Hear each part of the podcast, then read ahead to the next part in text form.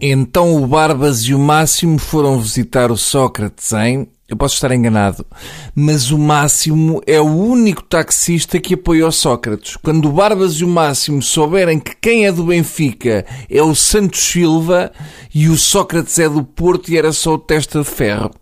Já há muito tempo que não recorríamos a ele, mas a situação assim o exige. Uh, não é por gosto, é mais por necessidade que vamos já em direto para o nosso enviado o Nogueira, que está em Canelas.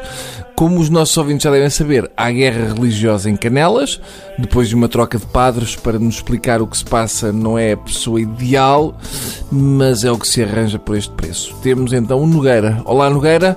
Como é que está aí o ambiente junto à igreja de Canelas? Olá Bruno, eu devo dizer que tinha imensas saudades tuas. Ainda ontem, quando estava a tomar ducha. Não, não brinques com a sorte, Nogueira, está bem? Está bem, está bem. Ora, uh, como já devem saber, Desde que o padre Albino Reis tomou posse a 9 de novembro, em substituição do padre Roberto, centenas de populares concentram-se domingo após domingo à porta da igreja de Canelas, não assistindo à Eucaristia, assobiando e gritando: o padre é só um, Roberto e mais nenhum. Que bonito. São, portanto, monoteístas no que diz respeito a padres. Santa Trindade, tudo bem, agora Padre de Canelas só pode ser um.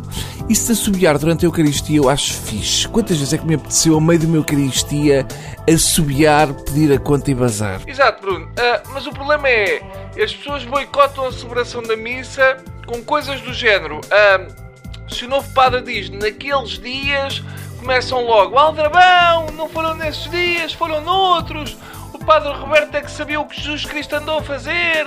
Se o Padre Albino diz este é o Cordeiro de Deus, começam todos cá fora a assobiar, uh, fora! Não é assim que se faz Cordeiro de Deus, é pá, ninguém faz Cordeiro de Deus como o Padre Roberto e por aí adiante.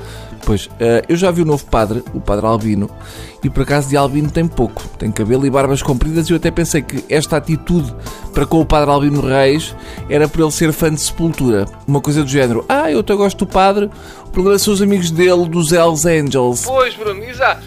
Isso se calhar também não ajuda, porque para os católicos de Canelas, o Padre Albino parece o Padre Roberto depois de ter estado dois anos perdido na Serra de Monte Junto os católicos de Canelas queixam-se. Ah, rei do padre tem um cabelo que parece um Cristo, que vergonha. Exato. Eu aposto que se os apóstolos fossem para lá acampar, eram corridos à pedrada. São muito católicos, mas ainda não perceberam que o JC era hippie. Não, ainda este domingo, estimado Bruno, o novo pároco foi alvo de insultos, humilhações e tentativas de agressão e teve de abandonar o templo escoltado pela GNR. Aquele caminho tem sido um calvário para o padre Albino. Ah, bater no padre. Portanto, eu acho que isso é que é o verdadeiro católico praticante. Menos teórico e mais físico. Ah, vou ali um bocadinho à igreja malhar no padre e já volto que estou a ficar com a fé mole. Eu acho muito cristão a religião como ginásio. É bonito.